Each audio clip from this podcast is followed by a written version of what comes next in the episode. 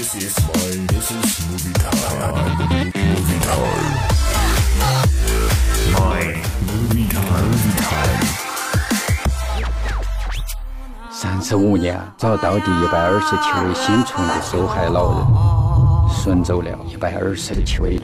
日军侵华战争打碎了桃源村殷实祥和的生活，打碎了大妮儿的蜜月。日军残暴、蹂躏、摧残和村长梁长贵的自私、屈服、懦弱，使桃源村经历了更多的苦难和耻辱。他像块冰疙瘩，揣在大妮儿的心里。是想远离我娘那些事情。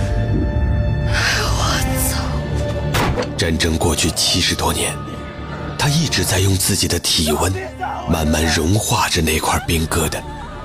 最终，他从心底里发出的呐喊是：“大春了。”大妞不是，她的保身就活着，活着就是个叛徒。导演张月平，携主演张双冰、鲁源、许巍等，联袂打造一部剧情战争电影《大寒》。